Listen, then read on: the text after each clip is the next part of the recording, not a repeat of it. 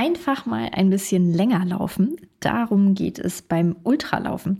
Beziehungsweise ist ein bisschen länger laufen vielleicht hm, schon ein bisschen untertrieben, denn mitunter geht es da ja um Distanzen wie zum Beispiel 100 Kilometer. Aber mal ehrlich, warum sollte man denn so weit laufen? Denn eigentlich sind ja die 42,195 Kilometer beim Marathon schon ganz schön weit, oder? Aber es ist ja tatsächlich so, dass sehr, sehr viele Läuferinnen und Läufer das sehr begeistert und sehr gerne tun. Und deswegen haben wir gedacht, es braucht unbedingt eine Podcast-Folge zu diesem Thema. Heute geht es also ums Ultralaufen und dafür haben sich die Kollegen Henning Lehnertz und Michael Simon ans Mikro gesetzt und euch eine schöne Podcast-Folge dazu aufgenommen. Ich bin Ela Wildner und wünsche euch jetzt im Namen der ganzen Redaktion viel Spaß bei dieser Folge. Okay, lieber Michael, wir sitzen hier zusammen und möchten über das Thema Ultra sprechen. Ultralaufen. Ich kam auf das Thema, weil wir es Punkt 1 noch nie in unserem Podcast besprochen haben. Also das Ultralaufen war noch nie Thema in diesem Podcast bei bislang 99 Folgen. Wir nehmen gerade die 99. Folge auf. Und ähm, ich bin vor kurzem ein Ultra gelaufen kam zurück in die Redaktion und habe unter anderem von dir, deswegen sitzt du hier, ganz viele Fragen bekommen, gestellt bekommen. Und ganz viel Interesse und ganz viel ja, Unwissenheit im Sinne von, du wusstest einfach nicht Bescheid, was ist Ultralaufen, was habe ich da gemacht, was bedeutet das, was gehört da alles dazu. Und weil ich glaube, dass es unseren Zuhörerinnen und Zuhörern, also ganz vielen von denen, genauso geht wie dir, habe ich gedacht, okay, wir setzen uns ja einmal zusammen und sprechen über das Thema Ultralaufen. Ich stelle mich quasi deinen Fragen. Wir sprechen so ein bisschen drüber. Ich erzähle vielleicht ein, zwei Anekdoten und ähm, genau, ich hoffe, das wird ganz unterhaltsam. Und vielleicht wird es auch eine ultra lange Folge. Mal gucken. Mal gucken, mal gucken. Vielen Dank, Henning, dass ich mich durch Ahnungslosigkeit qualifiziert habe. Ist auch nicht schlecht, oder? Aber da hätte es wahrscheinlich auch noch zwei, drei andere Kolleginnen und Kollegen gegeben in der Redaktion. Ja, ja definitiv. Obwohl wir eine Läuferredaktion sind. Genau, aber äh, genau, nicht jeder, jede von uns läuft eben Marathon oder Ultra oder was auch immer. Ne? Also so vielfältig wie die Laufszene da draußen eben ist, so vielfältig ist auch bei uns so das Läuferfeld. Also irgendwie läuft jeder und mhm. jede, aber genau, nicht unbedingt halt 100 Kilometer oder was auch immer. Du nennst gerade random irgendeine Distanz. Und natürlich sollten wir wie in jeder guten Podcast-Folge mal ganz originell mit einer Definition anfangen. Lieber Henning, ab wann spricht man denn eigentlich von Ultra? Also Ultra ist tatsächlich alles länger als die klassische Marathondistanz von 42,195 Kilometern. Also theoretisch ist auch schon ein 43 Kilometer langer Lauf ein Ultra. In der Regel spricht man allerdings bei allem über 50 Kilometer von einem Ultralauf. Und ähm, ist jetzt nicht total trennscharf. Also ich finde auch ein 45 Kilometer langer Lauf ist ein Ultra. Ähm, und du bist halt einfach länger unterwegs als beim klassischen Straßenmarathon. Das ist so ein bisschen die, äh, der Unterschied. Aber was dann danach passiert ist, da gibt es quasi kein Open End. Also es gibt wirklich Rennen, die sind sehr, sehr, sehr, sehr lang und dauern mehrere Tage, mhm. äh, teilweise sogar mehrere Wochen. Ähm, okay, was ist denn der längste dir bekannte Ultralauf? Ja, es gibt so einen Lauf, äh, da muss ich einmal gucken, der irgendwie Three Chinmoy Transcendence Lauf in New York, der ist absurd lang. Also ich habe es jetzt gerade nochmal nachgeschaut, damit ich hier nichts äh, falsch sage. Das Self-Transcendence Race in äh, New York findet auf einer kleinen Strecke von 883 Metern statt. Also oh. sehr überschaubar, knapp zwei Stadionrunden, ein bisschen mehr. Nicht mal ein Kilometer, eine halbe Meile ungefähr. Und ist 4989 Kilometer lang. Also man läuft da ein paar Mal im Kreis. Oh no. Ähm, der Rekord, der hier ähm, steht, ich weiß jetzt gar nicht, ob der inzwischen nur gebrochen wurde. Ist auf jeden Fall, wir bewegen uns so im Bereich von 40 Tagen. Also einfach mal über einen Monat lang ist dieses Rennen. Da gibt es auch ein, eine coole Doku zu. Genau, und das ist, soweit ich weiß, das längste Ultralaufrennen, das es gibt. Das ist sogar für die Ultra-Verrückten ultra lange.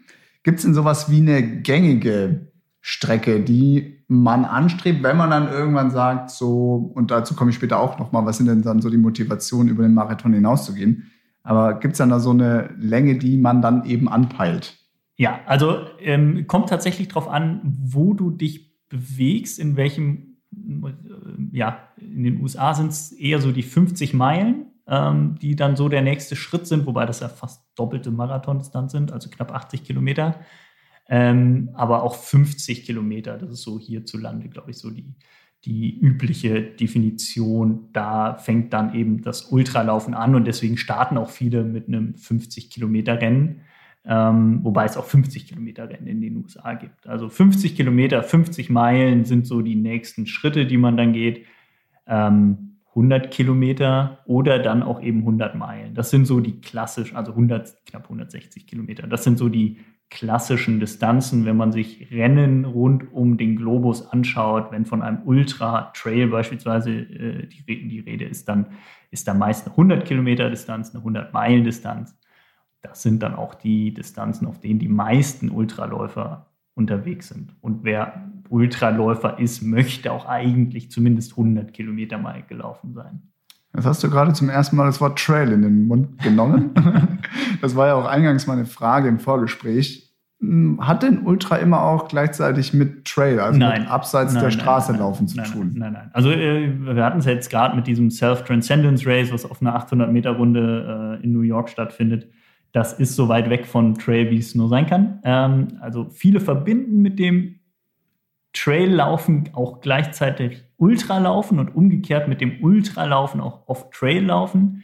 Aber ähm, das ist nicht deckungsgleich und muss nichts miteinander zu tun haben. Mhm.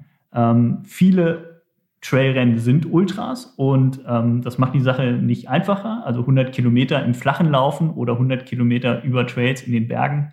Da kann man sich natürlich vorstellen, dass es unterschiedliche Herausforderungen sind. Ähm, aber es gibt sechs Stundenläufe, zwölf Stundenläufe, 24 Stundenläufe, die auf der Bahn stattfinden teilweise, wo man dann jede Stunde oder alle zwei Stunden muss man dann die Laufrichtung wechseln, damit die Hüfte nicht zu einseitig belastet wird. Okay. Ähm, eben auf so einer, wie, wie bei dem Self-Transcendence Race, 800 Meter Runde.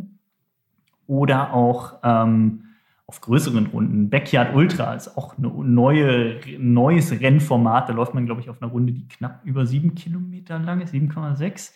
Ähm, genau. Und, und ich hätte jetzt 6,7 gesagt. 6,7? Sollen wir es schnell nachgucken? Ja, bitte. Wir gucken schnell nach. 6,7 Kilometer, du hast recht, genau. Und es ergibt dann eben nach 100, äh, nach 24 Stunden 100 Meilen. Also wer bei einem Backyard Ultra, da startet jede Stunde eine neue Runde und man muss diese 6,7 Kilometer eben in einer Stunde absolviert haben. Wenn man das geschafft hat, ist man eine Runde weiter und läuft die nächste Stunde. Und wenn man eben 24 Stunden geschafft hat, ist das dann eben die. Deswegen kommt auch diese krumme Distanz von 6,7 irgendwas Kilometern zusammen, dass man eben nach 24 Stunden dann genau 100 Meilen erreicht hat. Und es gibt inzwischen ganz, ganz viele Rennen rund um den Globus. Es gibt eine Weltmeisterschaft. Und ähm, das ist auch ein Teil der Ultraszene. Also da haben sich so ganz viele mehr oder weniger absurde Rennformate entwickelt, die ganz unterschiedliche Ansprüche haben. Und das ist auch so ein bisschen, was ich an der Ultraszene so mag und was mich fasziniert. Das ist, ähm, es ist halt, Ultra ist nicht gleich Ultra. Es gibt so viele verschiedene Facetten und jeder kann da irgendwie so sein Ding finden und sich ausprobieren in ganz unterschiedlichen Bereichen. Und es ist halt nicht diese, im Zweifel die Jagd nach einer Bestzeit wie beim Marathon oder Halbmarathon oder 10 Kilometer, sondern es kann ganz, ganz viel mehr bedeuten. Also der Weg dahin kann schon ganz viel mehr bedeuten als nur das Training. Ähm, und dann die Rennen an sich auch. Und die Szene finde ich auch irgendwie ganz spannend und interessant. Deswegen, ja, Ultralauf ist für mich ja, ist einfach mein Ding und hat mich total fasziniert und gefesselt so in den letzten Jahren. Wie du da äh, gleich dazu gekommen bist, das machen wir jetzt gleich. Davor würde ich noch gerne wissen, was zeichnet denn diese Ultra-Community aus? Was sind das für Menschen, die das machen? Ja, früher hätte man vielleicht gesagt, das sind so verrückte Hunde irgendwie, die so ein bisschen durchgeknallt sind, denen halt ein Marathon nicht, dem Marathon nicht lang genug ist. Ähm, und wer schon mal einen Marathon gelaufen ist, der weiß, ein Marathon kann ganz ordentlich lang sein und oft zu lang auch. Und dann die Vorstellung, irgendwie im Kopf zu haben, oh, ich laufe jetzt einfach mal doppelt so weit oder viermal so weit oder eben noch länger wie manche Leute. Ähm, da muss man, glaube ich, schon so ein bisschen anders drauf sein als die Mehrheit der Menschen. Aber ähm, ich würde da jetzt nicht so, äh, so, so, so den einen Typen definieren mhm. wollen, ähm, um zu sagen, um Ultraläufer, Ultraläuferin zu sein, muss man die und die Eigenheiten mitbringen. Also ähm, ich glaube, in den letzten Jahren ist es auch einfach eine Art von Trend geworden. Viele sind zum Ultralaufen gekommen, die sich das vielleicht vor 20, 30 Jahren noch nicht getraut haben. Es ist einfach eine boomende Spielart des Laufens. Ähm, es gibt mehr Rennen als früher. Ähm, mehr Menschen nehmen an diesen Rennen teil und deswegen weigere ich mich da jetzt zu sagen, das ja. sind die und die Typen. Also mhm. ich glaube, so unterschiedlich wie die Menschen beim Marathon sind, so unterschiedlich sind die Menschen auch beim, beim Ultralaufen. Und worum geht es den Leuten? Ich glaube auch ganz unterschiedlich. Für manche ist es einfach so das nächste Ding nach dem Marathon. So Marathon reicht nicht aus, dann muss ich jetzt eben weiterlaufen. So klassisch. Ne? Also Marathon, wenn man jetzt mal so ganz platt ist, beeindruckt ja auch niemanden mehr. Ne? Also mhm. ich glaube vor, ich kann nur jetzt so, so, so, aus meiner aus meiner Erfahrung, aus meinen Gesprächen mit anderen sprechen. Also vor 30, 40 Jahren, gut, da war ich noch nicht auf der Welt vor 40 Jahren, aber da war ein Marathon, hatte so einen anderen Stellenwert. Wer Marathon gelaufen ist, boah, krass, Marathon. Und heute ist halt, ja, jeder läuft ja Marathon mhm. oder so viele laufen Marathon. Zumindest nehmen wir das in unserer Läuferbubble. Genau, in so unserer Läuferbubble natürlich erst recht. Aber es ist natürlich auch so, die Darstellung, die mediale ist immer größer. Früher hat man Marathon oder Leistungssport wirklich ja nur oder wer Marathon, sagen wir es andersrum, wer früher vor 30 Jahren Marathon gelaufen ist, war Leistungssportler. Das haben nicht die Hobbysportler mhm. gemacht. Ne? Ähm, die Zielzeiten früher beim Frankfurt-Marathon waren absurd schnell, weil da nur richtig gute Jungs und Mädels mhm. am Start waren. Und das ist, hat sich natürlich total geändert. Und für ganz viele, die dann mal so in den Marathonbereich reinrutschten, reicht die Distanz dann im Zweifel nicht aus. Und ich glaube, was in den letzten Jahren auch noch zu einem Boom geführt hat beim Ultralaufen, ist, dass viele das eben mit dem Laufen in der Natur gleichsetzen. Ne? Also gerade eben die kamen eben schon drauf. Ultra Trails sind ja auch etwas, was, was total durch die Decke geht. Und da hast du halt dieses Naturerlebnis. Ne? Du bist stundenlang unterwegs, raus aus deiner Komfortzone, aber auch raus aus deinem ähm, aus deinem normalen Umfeld. Ne? Also aus dem, du lässt halt wirklich den Alltag hinter dir, wenn du, mhm. wenn du da so lange unterwegs bist, weil du ganz andere Probleme auf einmal ähm, vor der Brust hast. Und das kann ich als Hobbypsychologe an dieser Stelle, glaube ich, einfach so sagen, dass das für viele auch so ein Ding ist. Ne? So ein mhm. Naturerlebnis, ähm, sich selbst überwinden, sich selbst mal richtig spüren, weil das tut man dabei wirklich. Mhm. Und so ein bisschen, ja, Vielleicht ist es für manche auch so eine Ego-Schiene, so, ja, ich muss anderen zeigen, dass ich 100 Kilometer laufen kann, ähm, weil Marathon nicht ausreicht. Das ist aber, glaube ich, der Antrieb für die allerwenigsten und vor allen Dingen für die allerwenigsten, die länger dabei sind. Also vielleicht ist das mal so ein Ding für Leute, die äh, ihren ersten 100 Kilometer Lauf machen wollen. Vielleicht sind die dann aber auch so angefixt, dass sie dabei bleiben und dann auch so, ein, so eine andere Begeisterung für den Sport entwickeln. Keine mhm. Ahnung. So. Mhm. Also da kann ich natürlich nur aus meinen eigenen Erfahrungen sprechen und aus Gesprächen mit anderen Menschen berichten, wo ich so das Gefühl habe, verstanden zu haben, was die am Ultralaufen ja. so geil finden. Aber das ist auch total unterschiedlich von bis. Ja. Das sind auch Interpretationen. Jetzt lass uns doch mal ganz klar an deinem Beispiel sagen, was hat dich denn dazu gebracht? Was hat dich denn so fasziniert? Und wann ja. bist du gestartet? Ja, also bei mir ist es so ein bisschen, ähm, ich bin 2013, ich habe es dem Podcast schon mehrfach erzählt, ich glaube, ich bin 2013 meinen ersten Marathon gelaufen. Äh, ich habe mit Marathon auch quasi gestartet. Ich dachte, okay, wenn man läuft, ich fand Laufen irgendwie ganz cool, dann hat Martin Grüning, hier unser Chefredakteur, mir einen Trainingsplan geschrieben. Dann kam ich irgendwie so ins Laufen rein. Ich war vorher nicht in der Leichtathletik aktiv. Ich hatte keinen Peil vom Laufen. Und ähm, genau, bin dann meinen ersten Marathon gelaufen und fand das ganz cool, war ziemlich am Boden danach körperlich, ne? also eigentlich währenddessen schon. Das Rennen lief nicht so, wie ich es mir damals gewünscht habe und hätte mir auch nicht vorstellen können, jemals noch einen Marathon zu laufen. So dieses typische im Ziel, so, ach nee, das mache ich nicht noch. Mhm. Und ähm, dann kam ich aber relativ schnell, ähm, habe ich irgendwo einen Bericht gelesen oder gesehen zum Thema Transalpine Run. Und ich komme so ein bisschen aus der Mountainbike-Szene. In meiner Jugend bin ich viel Mountainbike gefahren. Da habe ich von Mountainbike Transalps gelesen. Also eben mit dem Fahrrad einmal über die Alpen, von der einen auf die andere Seite. Das fand ich cool. Und dann habe ich gesehen, okay, oder gelesen, das kann man auch laufen machen. Das ist sehr spannend. Und für mich war dann der nächste logische Schritt nach dem ersten Marathon, okay, ich möchte so einen Transalp machen. Und da gab es den Transalpine Run, den gibt es ja heute noch. Und ähm, dann habe ich so geguckt, okay, da gibt es so eine Trailrunning-Szene. Wie kommt man da so rein? Was muss man da so machen? Also ich hatte halt keinen mhm. Peil, null. Mhm. Und aber das Ziel vor Augen, ich möchte in anderthalb Jahren eben den Transalpine Run. Kannst du kurz sagen, worum es da geht? Beim Transalpine ja. Run? Ja, das ist eben wirklich in acht Etappen, in acht Etappen sieben okay. oder acht Etappen, je nachdem, in welchem Jahr das stattfindet. Mhm. Bei uns waren es damals acht Etappen, wobei eine Etappe quasi ein Ruhetag war, wo man nur einmal so einen Bergsprint gemacht hat. Mhm. Aber man lief dann eben knapp 260 Kilometer ähm, von Oberstdorf nach Sölden, war das, glaube ich, genau, in acht Etappen. Mhm. Also Österreich, äh, Deutschland, Österreich, Schweiz, Italien. Und das fand ich total mega. Es sind spektakuläre Bilder, das ist voll die Herausforderung. Und das war tatsächlich mein erster Ultralauf. Das würde ich auch sagen, ist Ultra. Eigentlich waren die meisten Etappen unter 40 Kilometer mhm. lang. Es gab ein, zwei Etappen, die waren über 40 Kilometer lang. Und trotzdem ist es ja ein Ultra für mich in meiner Definition und Wahrnehmung, weil man eben summiert so viele Tage hintereinander solche Leistungen bringt. Und so bin ich in diesen Sport gekommen. Also mein erster Traillauf war der Transalpine Run. Ich war vorher noch nie in den Bergen laufen. Ich hatte keine Ahnung, was mhm. ich da mhm. tue. Ich bin da irgendwie durchgekommen mit meinem Teampartner Jensen. Das war ein mega Erlebnis und dann bin ich da irgendwie so drin geblieben. Ich bin dann irgendwann mal 80 Kilometer gelaufen, 50 Kilometer, pipapo, was es so an Rennen gab.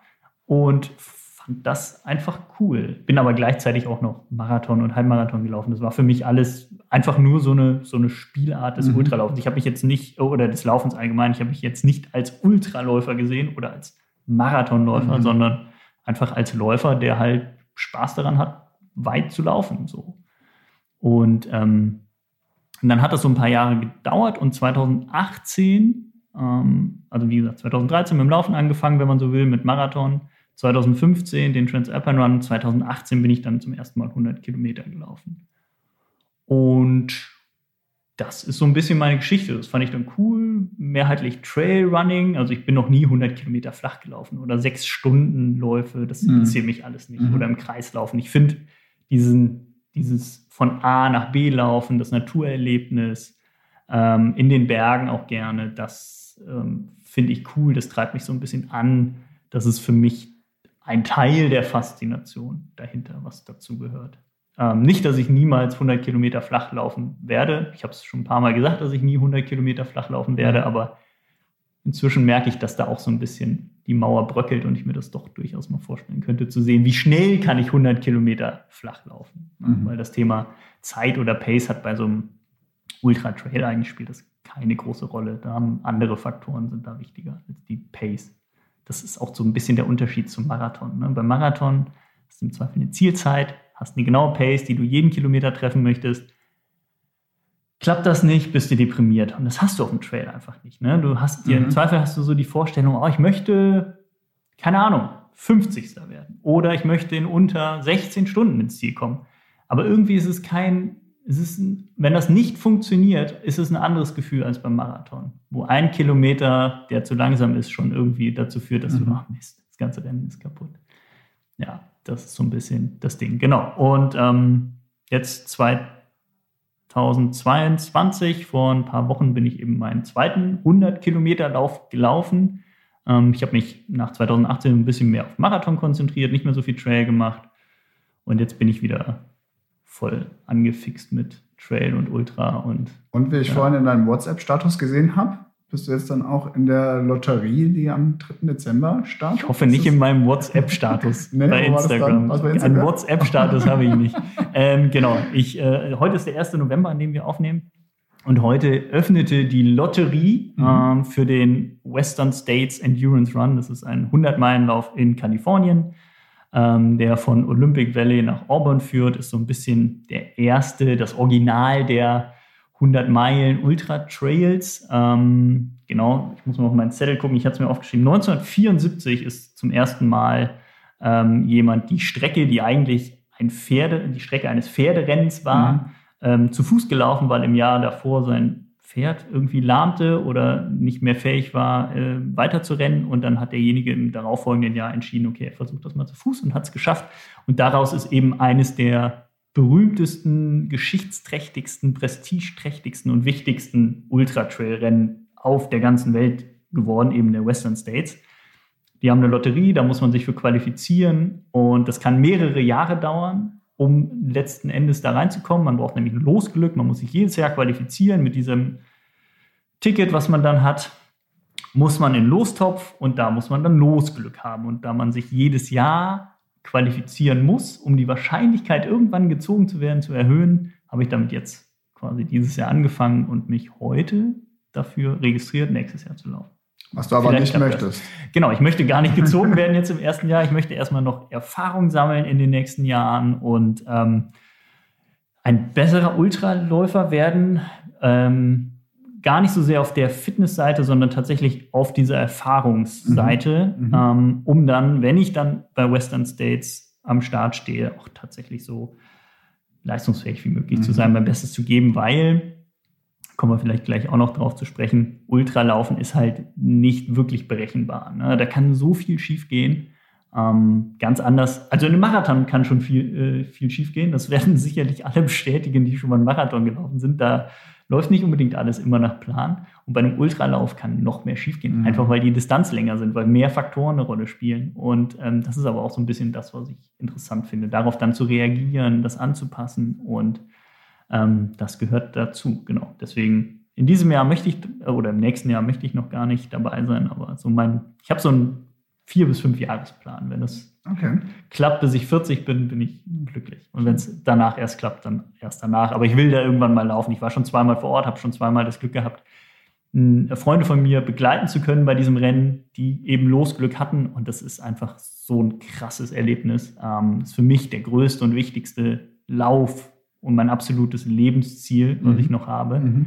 Ähm, für andere mag das was anderes sein, aber für mich ist es eben Western States. Okay, so. was gibt es denn noch für vergleichbare Rennen, vielleicht auch in Europa? Vom Prestige her ist es so in den letzten Jahren auf jeden Fall der Ultra Trail du Mont Blanc geworden, der UTMB, ähm, findet in Chamonix statt, ist 170 Kilometer lang, also etwas mehr als 100 Meilen, ist deutlich alpiner, ähm, hat deutlich mehr Höhenmeter, ich glaube knapp 10.000. Western States hat so 4.500, 5.000 Höhenmeter mhm. und führt tendenziell eher bergab, weil es eben von einer Punkt-zu-Punkt-Strecke ist. Beim UTMB umrundet man das Mont Blanc-Massiv und ähm, genau, da starten halt auch wirklich sehr, sehr viele Leute, deutlich mehr als beim Western States-Lauf. Äh, da sind es nur 350 und beim Western States sind überall, äh, beim UTMB sind es, glaube ich, dreieinhalbtausend oder so das Zehnfache. Ähm, und die haben dann noch andere Distanzen, 100 Kilometer und äh, 60 Kilometer und 30 Kilometer. Also es ist riesengroß geworden und ähm, hat aber dadurch, dass wirklich die Weltklasse dort startet, so den Ruf, die inoffizielle Weltmeisterschaft zu sein. Weil das ist auch noch so ein Thema. Trailrunning, Ultrarunning, das ist nicht so wie die Bahnleichtathletik oder die Straßenmarathon-Szene, so wirklich reglementiert. Also es gibt so ganz viele verschiedene äh, Verbände und ähm, Serien, die für sich reklamieren, den Weltmeister auszurufen, den Europameister auszurufen, wie auch immer. Ähm, das hat sich noch nicht so gefunden. Es mhm. ist auch noch nicht olympisch. Also Trailrunning mhm. wird eventuell irgendwann mal olympisch. Da wird sich dann zeigen, welcher Verband ist dann am Ende derjenige, der da die Interessen vertritt. Das wird auch ganz spannend sein zu sehen, wie sich das entwickelt. Aber so weit ist das Ultralaufen an sich noch nicht. Ist vielleicht auch nicht richtig zuschauerfreundlich, weil es halt stundenlang dauert. Mhm. Ähm, aber ja, das äh, ist so in der UTMB ist so bei uns so das Größte, was es da noch gibt. Und in Deutschland ist es der Zugspitz Ultra Trail, der ZUT, mhm. ähm, findet ähm, rund um das äh, Zugspitzmassiv statt, immer im Juni. Bin ich selber noch nie gelaufen, war aber schon mehrfach vor Ort, ähm, als das Rennen stattfand und ist halt auch für die regionale, lokale Szene total wichtig. Und wir können uns ja glücklich schätzen. Ähm, mit den Alpen gibt es, dort gibt es ganz, ganz viele tolle Trailrennen. Ähm, und wie ich aber ja vorhin meinte, Ultra ist nicht nur Trail, deswegen gibt es auch wirklich in ganz Deutschland immer wieder irgendwo so ganz kleine, absurde 6-Stunden-Läufe, 12-Stunden-Läufe, 24-Stunden-Läufe, weil es ja dann doch so eine kleine Community mhm. gibt, die, die sich da findet. Die ist noch spitzer als die Marathonszene. Ne? Also wenn man sagt, die die Marathonszene ist so die Spitze der Laufszene, weil die wenigsten, die laufen, machen am Ende auch einen Marathon oder laufen am Ende Marathon. Dann ist so die Ultraszene halt nochmal mhm. komprimierter. Mhm. Ich kenne ganz viele. Äh, dir geht es wahrscheinlich anders. Du kennst nicht so viele Ultraläuferinnen und Läufer. Und wer so gar nichts mit Laufen zu tun hat, kennt wahrscheinlich niemanden, der sagt, oh, mein Hobby ist 100 Kilometer laufen. ähm, ja, deswegen, also if, ja. für mich ist es riesengroß, mhm. riesenthema. Mhm. Aber man darf nicht vernachlässigen, dass was eigentlich sehr, sehr wenige Menschen machen. Ich habe eben auch mal geguckt, es gibt eine Seite ähm, der Deutschen Ultralaufvereinigung. Ähm, da habe ich aber jetzt keine Zahlen dazu gefunden, wie viele Leute in Deutschland jährlich ein äh, Ultralauf machen. Ähm, Gibt es bestimmt irgendwo, aber ich habe es jetzt nicht gefunden, aber es wird verschwindend gering sein. Also beim 0,0. Der, An der Anteil ist eh super, super klein. Ja, ja, ja, genau. Du hast vorhin gemeint, ähm, dein Ziel ist es jetzt, ein noch besserer Läufer zu werden hinsichtlich Erfahrung. Ja. Aber was gilt es vielleicht auch im Bereich Training zu machen? Reicht es einfach, höhere Umfänge zu bolzen oder wie trainiert man auf Ultras? Ja, also letztlich ist es tatsächlich ziemlich simpel. Wer länger laufen will, muss länger laufen. Mhm. Also ähm, du musst deinen Trainingsumfang schon erhöhen, wenn du deine Leistungsfähigkeit, die du beispielsweise jetzt über eine Marathondistanz hast, übertragen möchtest auf einen, ich sag mal, 100 Kilometer Lauf, musst du mehr Stunden pro Woche investieren. Und ich sage ganz gezielt Stunden, weil da auch noch alles mögliche andere so mit reinzählt. Du kannst deine Ausdauer sehr, sehr gut auf dem Fahrrad ähm, ausbauen, hast dann nicht so die Gelenkbelastung. Und ähm, das würde ich auch raten, wenn jetzt jemand irgendwie gleich von Marathon auf 100 Kilometer umsteigt und dann einfach sagt, okay, ich muss meine langen Läufe, die sonst 30 Kilometer lang sind, dann doppelt so lang machen, also 60 Kilometer mal im Training laufen. Das kann auch schiefgehen, weil die orthopädische Belastung ist dann einfach mhm. groß. Ne? Und die zeitliche Belastung ist groß und die körperliche Belastung hinsichtlich ähm, auch einfach ähm, des Stoffwechsels. Ne? Du verstoffwechselst so viel Energie, das ist schon sehr, sehr herausfordernd. Aber grundsätzlich kann man sagen, wer Ultra laufen möchte, sollte länger laufen, häufiger laufen, ähm, mehr Kilometer abspulen, den langen Lauf länger machen. Und ich sage immer so, die Hälfte der Zieldistanz sollte der lange Lauf schon haben. Also wenn man mhm. 100 Kilometer läuft, sollte man im Training schon in den, ich sage jetzt mal 12 bis 16 Wochen vorher, zwei bis dreimal auch diese Distanz im Training gelaufen sein. Am besten noch unter ähnlichen Bedingungen. Wenn der Lauf Höhenmeter hat, sollte man die 50 mhm. Kilometer auch mit Höhenmetern laufen. Und wer weiß, wie lange man für 50 Kilometern mit, ich sage jetzt mal 2000 Höhenmeter braucht, das kann schon mal 8, 9 Stunden dauern oder noch länger, je nachdem, wie das Gelände ist.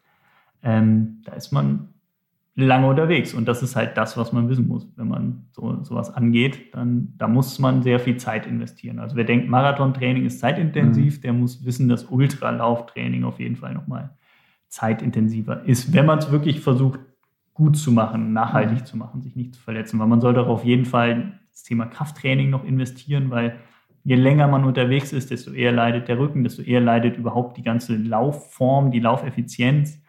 Und da kann man mit Krafttraining total mhm. viel gegenarbeiten. Also mhm. ich kenne kaum Ultraläufer, die kein Krafttraining machen. Und ich kenne sehr viele gute Marathonläufer, die kein Krafttraining mhm. machen. Also da ist so das Wissen, dass die, die Belastung, die man eben beim Ultralaufen hat, dass man die irgendwie kompensieren muss mit, mit Krafttraining. Auf mhm. jeden Fall. Und was man nicht vernachlässigen kann, was aber viele machen, die sich als Ultraläufer sehen, ähm, die vernachlässigen wirklich so das Tempotraining, ähm, weil sie einfach denken, ja, ich laufe ja im mhm. Wettkampf relativ langsam. Natürlich ist das Tempo, je länger die Strecke, desto geringer ist das Tempo. Ne? Das kennt jeder, 10 Kilometer ist schneller als Halbmarathon, Halbmarathon ist schneller als Marathon. Und so geht das weiter. 100 Kilometer sind langsamer als Marathon, 100 Meilen läuft man mhm. noch mal langsamer. Mhm. Und wer dann aber denkt, ich muss kein Tempotraining mehr machen, der liegt halt falsch, weil Tempotraining bringt ja ganz viel für die Laufökonomie. Ne? Also nicht nur für die Muskulatur, sondern auch hinsichtlich ähm, des kardiovaskulären Systems. Und grundsätzlich gilt, je fitter man ist, desto besser kann man die Belastungen, die beispielsweise bei einem Ultralauf auf einen zukommen, kann man die wegstecken. Und ähm, deswegen sollte man unbedingt auch ähm, intensivere Einheiten machen, auch mal kürzere Läufe machen, wirklich auf der Bahn, äh, Hügelläufe, also wirklich so dieses ganz klassische Training, was wir immer propagieren, kann man eigentlich beim Ultralaufen auch machen, nur mehr davon und länger. So mhm. einfach ist es letztlich. Mhm. Und du hattest gerade von dem nachhaltigen Aufbau gesprochen. Wenn man jetzt zum Beispiel am Sonntag den Frankfurt-Marathon gelaufen ist, vielleicht äh, war es der zweite oder der dritte, also man hat schon eine gewisse Marathonerfahrung. Was ist dann realistisch? Ab wann kann man dann sagen, so ich brauche jetzt ein Jahr, um vielleicht mal einen Ultra zu laufen von 100 Kilometer Länge? Okay, bei 100 Kilometern würde ich eventuell, ich glaube, man muss immer die Gesamthistorie sehen. Ne? Also wenn jetzt jemand drei Marathons gelaufen ist, aber erst drei Jahre läuft oder ein Jahr im Zweifel mhm. läuft, also du kennst ja auch diese, diese Leute, die direkt Vollgas reinsteigen, ähm, und dann in kurzer Zeit sehr viele Wettkämpfe machen, im Zweifel dann aber doch noch so ein bisschen Übergewicht mit, oder was heißt Übergewicht, zu viel Gewicht mitbringen um, und eigentlich auch noch abnehmen wollen, dann gleich auf Ultra umsteigen, weiß ich nicht, ob das so der Weg ist. Grundsätzlich sage ich aber auch, wer Marathon laufen kann, kann auch, also wer 42 Kilometer laufen kann, kann auch 50 Kilometer laufen. Mhm. sind nur acht Kilometer länger. Mhm. Vielleicht mag man jetzt sagen, boah, 42 Kilometer, ich war die letzten fünf Kilometer total offen, da ging gar nichts mehr, wie soll ich denn nochmal acht Kilometer laufen? Man läuft ja langsamer, ne, im Zweifel, und bereitet sich ja auch auf die 50 Kilometer Distanz vor. Und dann ist so der nächste Schritt, wer schon mal 50 Kilometer gelaufen ist, kann auch 80 Kilometer laufen. Mhm. Und wer 80 Kilometer lang laufen kann, kann 100 laufen. Und wer 100 Kilometer laufen kann, der kann jede Distanz, die danach folgt, laufen. Ähm, weil da ist es dann einfach nur noch Ermüdungsresistenz. Und diese Ermüdungsresistenz ist nicht nur auf den Körper, sondern auch auf den Kopf quasi zurückzuführen. Mhm. Also mhm. da ist es dann einfach nicht mehr nur das körperliche Training und das körperliche Vermögen, was einen weiterbringt, sondern da muss man auch vom Kopf her dann einfach wirklich äh, den Willen haben, weiter, weitermachen zu wollen, wenn es dann auf diese ganz, ganz langen Distanzen geht. Mhm.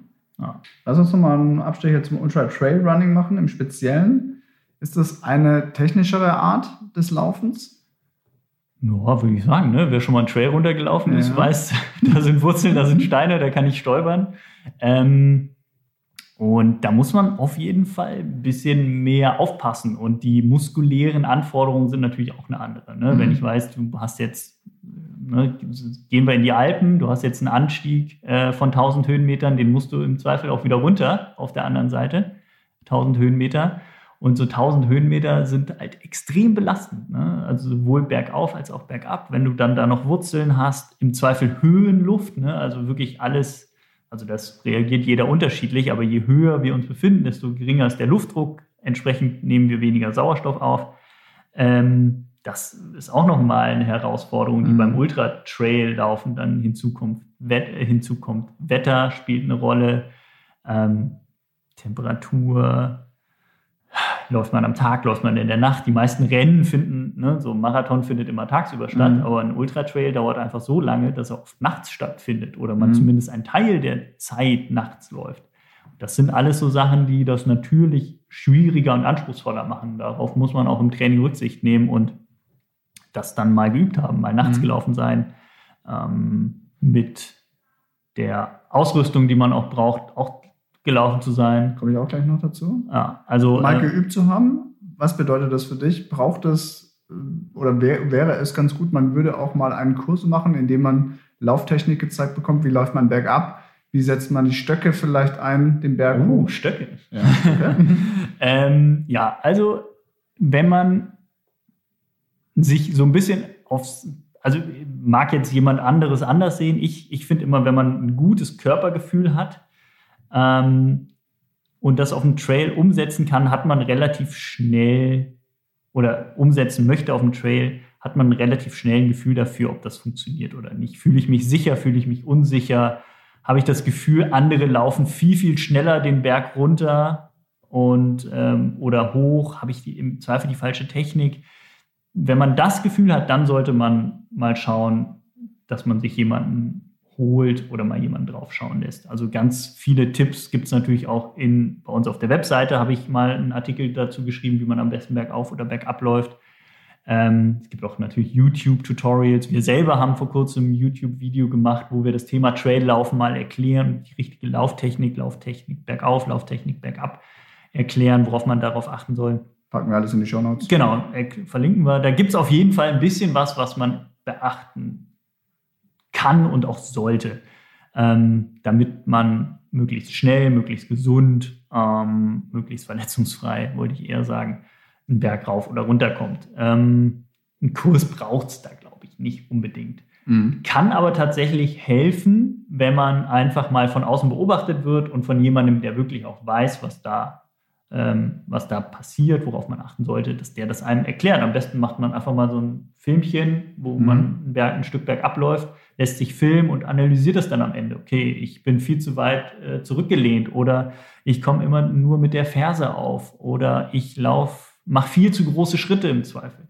All das sind so, sind so Sachen, das sollte man auf jeden Fall auf dem Schirm haben irgendwie. Es ist halt nicht die gleichförmige Bewegung, die man beim Straßenmarathon hat. Ne? Also du machst nicht einfach Kopf aus und läufst, sondern du musst dir schon ein bisschen Gedanken machen, wo platziere ich jetzt meine Füße, ähm, damit man da im Zweifel heile runterkommt. Ich hatte auch mal ähm, 2000 16 war das, glaube ich, beim Lavaredo Ultra Trail im letzten Downhill kurz vorm Ziel einen ganz, ganz bösen ähm, Unfall, weil ich ähm, ja nicht unaufmerksam war, aber einfach einen Fehler gemacht habe. Ich habe gedanklich gedacht, okay, es ist eine clevere Idee, meinen Fuß jetzt dort einzudrehen und zwischen zwei Wurzeln zu setzen was dann dazu, und es war eben steil bergab und ich war relativ schnell, was dann dazu geführt hat, in dem Moment, in dem mein Fuß den Boden berührt hat, ging die ganze Kraft nach außen, mhm. nach vorne außen und da war halt das Sprunggelenk und das Sprunggelenk hat das dann nicht gehalten. Oh und dann bin ich halt umgeknickt, habe mir alle Bänder gerissen, die Kapsel gesprengt, also was, also der ganze Fuß war kaputt. Äh, bin dann halt auch noch ordentlich den Berg runtergestürzt. Und ähm, das war einfach falsch. So würde ich heute diesen Berg nicht mehr runterlaufen. Also da habe ich total viel gelernt. Die Füße sollten immer in, der Lauf, in die Laufrichtung mhm. zeigen, mhm. weil das die stabilste Position ist. Das sollte man schon wissen und dann natürlich einfach mit einem Gefühl. Also je häufiger man dann technische Passagen läuft, desto sicherer wird man auch. Mhm. Deswegen, man kann sich im Flachen auf einen Traillauf in den Bergen vorbereiten, aber optimal ist es nicht. Also ähm, man sollte auch ab und an mal Berge rauf und runter laufen. Also spezifisch trainieren, wie ich ja gerne sage, ähm, für das, was, dann, was am Ende im Rennen von einem gefordert mhm. wird. Darauf sollte man sich auch vorbereiten. Mhm. Ähm, wir hatten vorhin auch kurz das Stichwort Equipment. Anders als beim normalen Straßenlauf haben Ultrarunner in der Regel auch Gepäck dabei. Gepäck. Gepäck. Köfferlein. was ist da, was ist da obligatorisch? Es gibt zum Teil auch Dinge, die vorgeschrieben sind. Ne? Uh, ja, gut, das habe ich schon mal gehört. Gut informiert. ähm, genau, also wenn wir jetzt von Rennen ausgehen, da gibt es ähm, bei den allermeisten europäischen Rennen, die jetzt, sage ich mal, im alpinen Raum stattfinden, wo das Wetter umschlagen kann, ähm, wo man lange unterwegs ist, im Hellen, im Dunkeln. Ähm, da gibt es eine Mandatory Gear List, also eine vorgeschriebene Liste an Ausrüstungsgegenständen, die man mitführen muss. Und das wird auch kontrolliert bei den meisten Rennen. Manchmal wird nur so getan, als wird es kontrolliert. ähm, und dazu zählt eben, zählen ähm, eine gewisse ähm, Menge an Flüssigkeit, die man mit sich herumschleppen muss. Also meist ein Liter oder anderthalb Liter, beziehungsweise die Möglichkeit, ein bis anderthalb Liter Wasser äh, mit sich herumschleppen zu können. Das macht man dann in so Flas, Softflas aus so einem weichen Silikon ist es, glaube ich. Kann man vorne in den Rucksack stecken, da wären wir dann schon beim nächsten Thema. All das, was ich jetzt aufzähle, packt man in so einen Laufrucksack beziehungsweise Laufweste. Ähm, die ähm, man sich überzieht, wirklich eher wie so ein Kleidungsstück. Also das darf man sich jetzt nicht vorstellen wie so einen großen Wanderrucksack, sondern das ist eher ein Kleidungsstück, das sitzt super eng am Körper, aber dann ist auch wirklich alles, was man da reinsteckt, wackelt halt nicht hin und her. Das ist mhm. total wichtig, weil ähm, alles, was hin und her wackelt, ist super nervig. Ähm, genau, also Verpflegung, äh, Wasser ist vorgeschrieben, oft eben auch Verpflegung, eine bestimmte Anzahl an Kalorien. Ähm, dann steht da, man muss mindestens, keine Ahnung, ich sag mal 500 Kalorien mit sich führen, also ein paar Gels, ein paar Riegel. Ähm, wenn der Lauf durch die Nacht geht oder die äh, Gefahr besteht, dass man so lange unterwegs ist, dass die Nacht, äh, dass man in die Nacht läuft, Stirnlampe, oft noch eine zweite Stirnlampe oder eine Ersatzbatterie für die Stirnlampe. Erste-Hilfe-Kit äh, ist oft vorgeschrieben, Regenjacke, noch eine zweite warme Schicht, ähm, eventuell auch eine lange Hose. Und Stöcke sind selten, eigentlich nie vorgeschrieben, haben aber auch die allermeisten dabei, weil es einfach das Laufen bergauf und bergab ähm, erleichtert. Ich persönlich laufe nicht mit Stöcken. Früher bin ich mit Stöcken gelaufen. Ich finde es inzwischen nicht mehr so cool. Ich laufe gern ohne, weil ich dann einfach freier bin. Ähm, Handy ist oft vorgeschrieben. Mhm. Ähm, ja, das sind so die Sachen. Und die packt man dann alle in seine, in seine Laufweste und wundert sich, oh, das ist ganz schön viel. Was wiegt denn so eine Laufweste dann? Das kommt drauf an. Also wenn man jetzt wirklich das Beste vom Besten hat, äh, sind es ohne, ohne Wasser zwei Kilo. Also ist jetzt nicht viel so. Also klar, es gibt auch Leute, die haben gefühlt eine ganz normale Outdoor-Regenjacke dabei. Gut, die ist dann halt schon vom Gewicht und vom Packmaß mhm. riesig. Aber wenn man wirklich die moderne Ausrüstung, die es derzeit so gibt, hat, dann ist es echt nicht viel. Also ich habe eine 5-Liter-Weste, also mhm. so ein, so von, ich sage jetzt einfach mal Salomon, das ist so meine liebste Laufweste, die ich für Rennen immer nutze. 5 Liter Volumen. Und da kriege ich alles komplett rein. Die komplette Pflichtausrüstung für Rennen wie den UTMB. Das passt da alles rein. Mhm. Und ähm, ja, das ist dann auch nicht unbequem oder sonst irgendwas. Das merkt man gar nicht, dass man es mitführt, sage ich mhm. jetzt mal. Genau, also es ist schon so ein bisschen so ein technischer Sport und ich mache jetzt einfach mal eine kleine Anekdote zu meinem äh, Lauf, äh, den ich jetzt vor ein paar Wochen hatte in Slowenien, der eben äh, 103 Kilometer lang war. Ähm, da habe ich auch wirklich alles, was ich dabei hatte, und ich meine wirklich alles, habe ich gebraucht. Mhm. Es wurde nämlich so, also es war komplett verregnet die ganze Zeit. Das Rennen fand im Dauerregen statt. Zwei Tage vorher hat es geregnet. Ähm, und irgendwann kam auch noch Kälte hinzu. Je höher wir stiegen, äh, kam Kälte hinzu. Und irgendwann hat es geschneit. Und ich habe wirklich nicht gewusst, wie ich diesen Berg weiter runterkommen soll am Ende, weil es halt so rutschig war und mir so kalt war. Und ich hatte wirklich jetzt nicht Angst um mein Leben, aber ich habe gedacht, wenn mir hier etwas passiert, bin ich am Arsch. Weil ich habe mehrere Stunden niemanden mehr gesehen. Ich wusste, der nächste VP ist unten, der andere VP, Verpflegungspunkt, äh, ist mehrere Kilometer zurück wenn ich da jetzt umknicke, im Berg runterfall, das sieht keiner, mich sucht irgendwann erst nach ein paar Stunden einer, bis dahin bin ich erfroren. Und ähm, wo ich alles anhatte, was vorgeschrieben war, war mir viel zu kalt. Also ich hatte wasserdichte Handschuhe, die waren nicht mehr wasserdicht, meine wasserdichte Regenjacke war natürlich auch nicht mehr wasserdicht, mir war arschkalt. Und deswegen ist es schon gut, wenn man das Zeug, was da vorgeschrieben ist, auch dabei hat. Das hat schon seine Gründe. Mhm. Und wer schon mal in den Alpen war, weiß, das Wetter kann total schnell umschlagen. Es scheint die Sonne, eine Stunde später bist du im Hagelschauer und die Temperatur fällt um 15 Grad. Ähm, und wenn dann noch Nebel kommt oder ein Gewitter, bist du halt im Zweifel wirklich im Arsch, weil du dich nicht mehr orientieren kannst. Du weißt nicht mehr, wo oben und unten ist. Du weißt nicht mehr, wo vorne und hinten mhm. ist. Und da dann auch irgendwie eine Strecke auf der Uhr zu haben oder auf dem Handy ist echt Gold wert. Ähm, ähm, deswegen verstehe ich das auch nicht. Bei jedem Rennen gibt es irgendwie vorher Diskussionen, ja, müssen wir das wirklich dabei haben, es scheint doch die Sonne. Und wenn der Veranstalter vernünftig ist, lässt er sich auf so Diskussionen gar nicht ein und sagt, du nimmst deine scheiß Regenjacke mit, auch wenn die Sonne scheint. Weil im Zweifel, das kann ja auch einfach zum Warmhalten helfen. Ne? Es ist oben am Berg windig, du verletzt dich, musst eine Stunde oben auf einen Helikopter warten, der dich abholt, dann mhm. bist du froh, wenn du eine Regenjacke hast, die mhm. du anziehen kannst. So, mal dazu. Nehmt euren Scheiß mit. Mhm. Was hast du noch? Was habe ich noch? Ja. An, an Ausrüstung? An Themen. Ach so. Ja, also ähm, Thema Ernährung. Thema Ernährung? Ich, äh, Im Zweifel hast du da noch so ein paar Fragen zu? Nö. Nö. Wie sollte ich mich denn ernähren? ähm, es kommt natürlich darauf an, ähm, wovon wir jetzt sprechen, ob wir davon sprechen, was man allgemein im Training, im Alltag so essen mhm. sollte, beziehungsweise dann die Verpflegung für den, für den Wettkampf ähm, oder für. Machen wir doch einfach beides. Nicht für den Wettkampf, sondern allein schon auch für das Training an sich, weil die ja. Läufe ja so lang sind. Ähm, also ich glaube, im Alltag muss man ehrlich gesagt nichts besonders beachten. Wenn man sich ausgewogen ernährt, auf eine ausreichende Energiezufuhr äh, achtet, ähm, muss man halt einfach nur bedenken, dass man mehr läuft, entsprechend mehr Kalorien verbraucht, entsprechend auch mehr Nahrung braucht. Das mhm. ist ja relativ logisch. Was sich auch in Form von Hunger dann.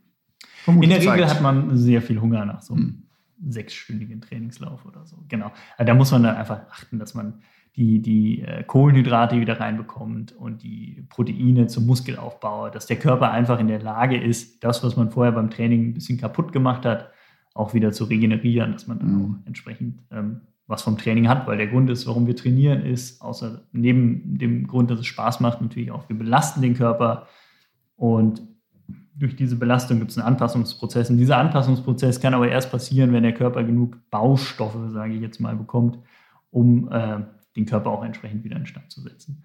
Und deswegen bringt es halt nichts, irgendwie Ultralauf zu machen und gleichzeitig zu sagen, ich will abnehmen. Das kommt im Zweifel, also mhm. und dadurch dann weniger Kalorien aufzunehmen. Das passiert im Zweifel alleine durch die schiere äh, Energiemenge, ähm, die man benötigt, die man im Zweifel gar nicht essen kann. Also mhm. wenn man sagt, man hat einen sechsstündigen Trainingslauf, da verbrauche ich wahrscheinlich so im Schnitt 600 Kalorien pro Stunde. Das sind 3600 Kalorien plus mein Grundumsatz bin ich bei, was hatte ich jetzt gesagt, 3600, 4100, bin ich bei 6100 Kalorien. Ich glaube, so viel kann ich gar nicht essen an einem Tag. Mhm.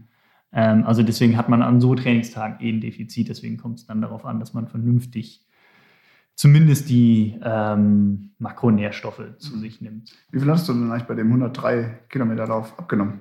Abgenommen, das habe ja. ich nicht. Ja, schade. Nee, nee habe ich nicht. Ähm, das ist auch Hast noch so, du nicht? Nee, habe ich nicht gemessen. So, also okay. ähm, ich das, was man da verliert, ist ja mehrheitlich dann auch Flüssigkeit. Ne? Mhm. Ne? Das muss man auch beachten, je nachdem. Ähm, ähm, Wenn es super, super heiß ist, muss man natürlich mehr trinken, als wenn es nicht so heiß ist. Man dehydriert halt und das kann extrem gefährlich werden. Gleichzeitig kann man aber auch zu viel trinken. Deswegen, wenn man weiß, man ähm, hat im Zweifel so ein bisschen Problem damit und weiß nicht, wie viel man aufnehmen soll an Flüssigkeit, kann man echt so einen Test machen. Man stellt sich mal auf die Waage, mhm. geht eine Stunde laufen und guckt, okay, wie viel habe ich verloren? Dann hat man so ein, zumindest so eine Basis an Schweißverlust, an Feuchtigkeitsverlust, mhm. ähm, den man wieder ähm, natürlich ausgleichen sollte. Bei dem Western States Lauf, von dem ich äh, vorhin sprach, da ist es so, dass man auch bei, ist es immer der gleiche Punkt? Ich glaube ja, irgendwo nach 100 Kilometern, ich glaube so bei Kilometer 120, wird man gewogen. Hm, ähm, und man wird eingangs gewogen. Und da darf der äh, Verlust nicht zu mhm. groß sein. Wenn man da zu leicht ist, wird man aus dem Rennen genommen. Dann kann man argumentieren, wie man möchte, soweit ich weiß. Okay. Ähm, ich glaube deswegen, es ist auch nach der Fluss, es gibt eine Flussdurchquerung bei diesem Lauf. Das ist mhm. wahrscheinlich ganz gut, weil da alle nochmal ordentlich Wasser schlucken müssen. ähm, ja, das, das, äh, genau, das Thema Verpflegung und äh, ja, Wasseraufnahme ist auf jeden Fall super, super wichtig und eigentlich nochmal ein eigenes, eigenes Thema wert, Trinken allgemein, wie, welche Bedeutung das hat, was man dabei richtig und falsch machen kann, mhm. weil da kann man echt viel falsch machen. Man kann zu viel trinken, was super gefährlich ist, man kann zu wenig trinken und ähm, oder mh, hm, zu viel trinken, aber zu wenig Salze aufnehmen, etc. Das gehört da alles ähm, mit dazu. Wie sind wir jetzt beim Thema Trinken gelandet? Ernährung. Ernährung. Und äh, da machen wir mal ein Advanced-Thema zu, ne? Ja, ja, auf jeden Fall. Genau, und dann, ähm, genau, wenn man sagt, man hat die Kalorienmenge im Griff und, und ähm, ist normal, sollte man sich, ich bin jemand, ich finde, man sollte sich nicht allzu viel Gedanken beim Thema Ernährung machen. Außer es geht um das Training und den Wettkampf. Ähm, da sollte man halt schon schauen, welchen ähm, Energiebedarf hat man. Ähm, man weiß, oder jeder, der schon mal einen Marathon gelaufen ist, kennt wahrscheinlich den Mann mit den, dem Hammer. Entweder wurde man schon erwischt oder man kennt zumindest diesen Mythos. Mhm. Und dahinter steckt ja nichts anderes, als dass man zum Ende hin zu wenig Energie hat und einfach nicht mehr weiter kann und will, weil einfach die Speicher im Körper leer sind. Und das gilt es natürlich bei einem Lauf, der doppelt so lang ist wie ein Marathon, dreimal so lang, viermal so lang oder noch länger, äh, tunlichst zu vermeiden. Und deswegen ist das Thema Energieaufnahme, Verpflegung bei einem Ultra noch viel, viel wichtiger als bei einem Marathon und wird in den letzten Jahren auch ultrawissenschaftlich angegangen. Mhm. Und ich habe mich damit auch sehr intensiv auseinandergesetzt. Und ähm, um das Ganze jetzt nicht ausarten zu lassen, wir hatten ja auch schon mal einen äh, Podcast zum Thema Energieaufnahme beim Laufen. Da kann man auch viel draus ziehen. Letztlich muss man nur wissen, dass der Körper am liebsten Kohlenhydrate verstoffwechselt. Davon haben wir einen gewissen Speicher, der ist aber begrenzt. Nun ist das Tempo beim Ultralaufen natürlich geringer als beim Marathon oder bei noch kürzeren Distanzen, hatte ich ja eben auch. Entsprechend ist der Anteil der Fettoxidation, also der Energie, die wir aus Fetten ziehen, von denen wir ja reichlich im Körper haben. Selbst die dünnsten Menschen haben noch reichlich Fett im Körper, um tagelang laufen zu können. Ähm, der Anteil wächst, je geringer das Tempo ist. Und trotzdem sollte man auch beim langsamen Laufen, beim Ultralaufen, im Training und auch im Wettkampf genug Kohlenhydrate aufnehmen, damit man nicht in so ein Loch fällt. Und das ist sehr individuell. Äh, einerseits, wie viel man benötigt, andererseits auch, wie viel man äh, aufnehmen kann. Und ähm, es geistert so die Zahl rum 80 Gramm Kohlenhydrate pro Stunde kann man aufnehmen. Das hat sich in den letzten Jahren auch gezeigt, das stimmt nicht. Für manche stimmt das, manche können mehr aufnehmen, manche weniger. Und ähm, was man aufnimmt im Sinne von, man presst das Gel, wo 30 Gramm Kohlenhydrate, sage ich jetzt mal, drin sind, in den Magen heißt nicht, dass man davon auch 30 Gramm letztlich aufnimmt. Ne? Die Aufnahme, die Resorption im Magen und Darm ist dann auch nochmal ein anderes Thema. Ich merke schon, ich hole zu weit aus. Letztlich muss man wissen, man muss eine bestimmte Menge an Kohlenhydraten zufügen, um zu verhindern, dass man den Mann mit dem Hammer trifft. Und das kann man im Training sehr gut üben. Einfach mal zu versuchen, kann ich zwei Gels pro Stunde aufnehmen oder funktionieren auch drei? Sind drei im Zweifel bei bestimmten Distanzen schon zu viel, weil es belastet natürlich auch den Magen. Also nicht mhm. unbedingt die Gels belasten mhm. den Magen, sondern das Laufen an sich, je länger wir laufen, desto größer ist der Stress für den Magen. Und ein gestresster Magen nimmt ungerne Kohlenhydrate auf, stimmt nicht, aber er nimmt ungerne Dinge in sich auf. Ne? Also das Blut ist dann einfach in unseren Beinen, in anderen Organen und dann noch Nahrung verstoffwechseln zu müssen, das ist für den Körper und für den Magen echt super, super belastend. Und ähm, von daher sollte man das trainieren. Also gibt es nicht nur im Ultralauf, sondern allgemein generell in den letzten Jahren in der Ernährungs- und Trainingswissenschaft so die, äh, diesen Claim Train the Gut, also mhm. trainiere mhm. deinen Magen oder trainiere deinen Verdauungstrakt hinsichtlich der Kohlenhydrataufnahme.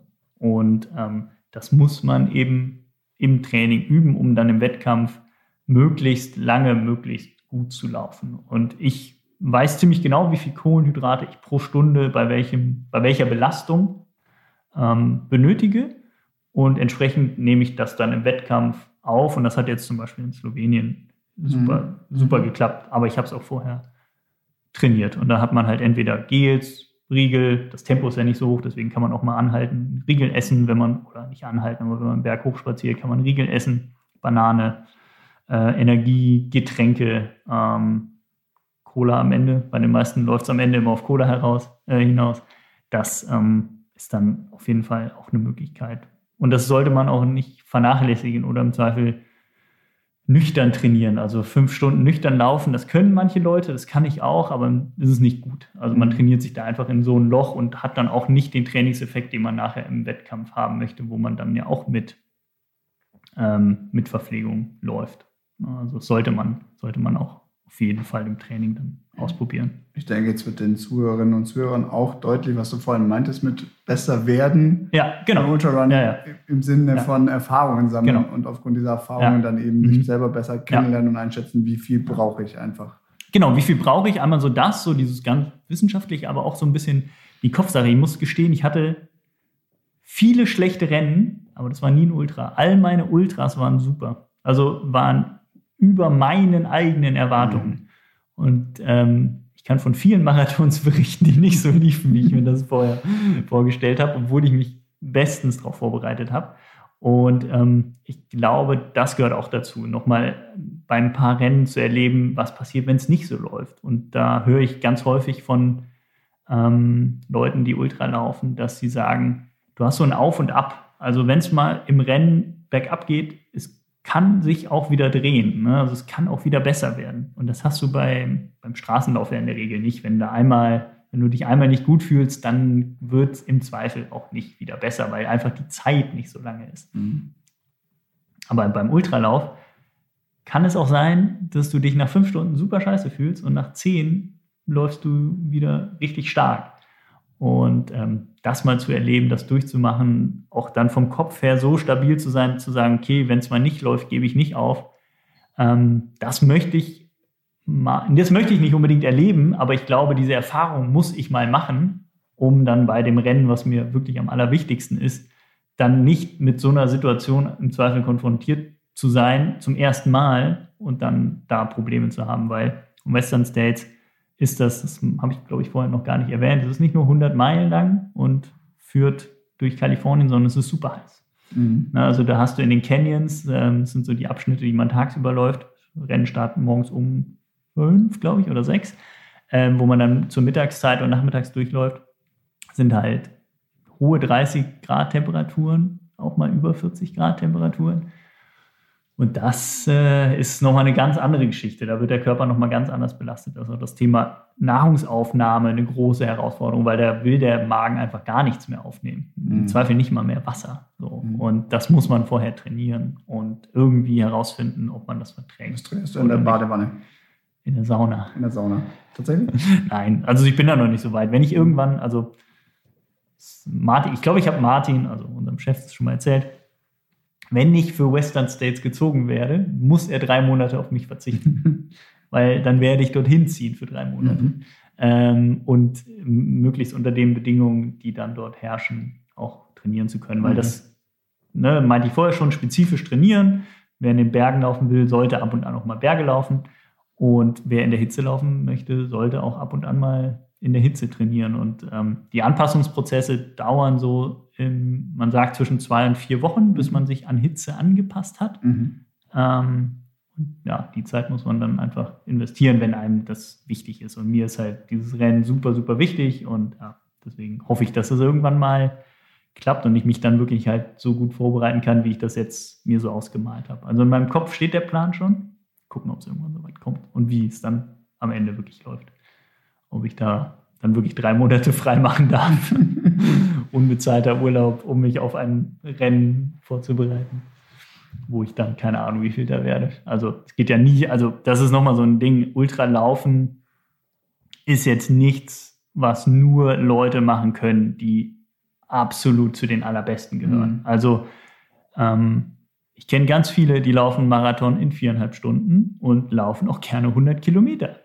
Und ähm, das, davon sollte man sich nicht abschrecken lassen. Also wenn man auch, wenn, man darf nicht denken, das ist nur was für die absoluten Tops oder so. Das ist, wenn man da mal Bock drauf hat, das auszuprobieren, wenn man gerne in der Natur läuft, dann sollte man sich halt mal ein Natur-Ultra auch raussuchen und sich da rantasten und dann schauen, ist das was für einen oder nicht. Und im Zweifel entdeckt man da seine große neue Leidenschaft.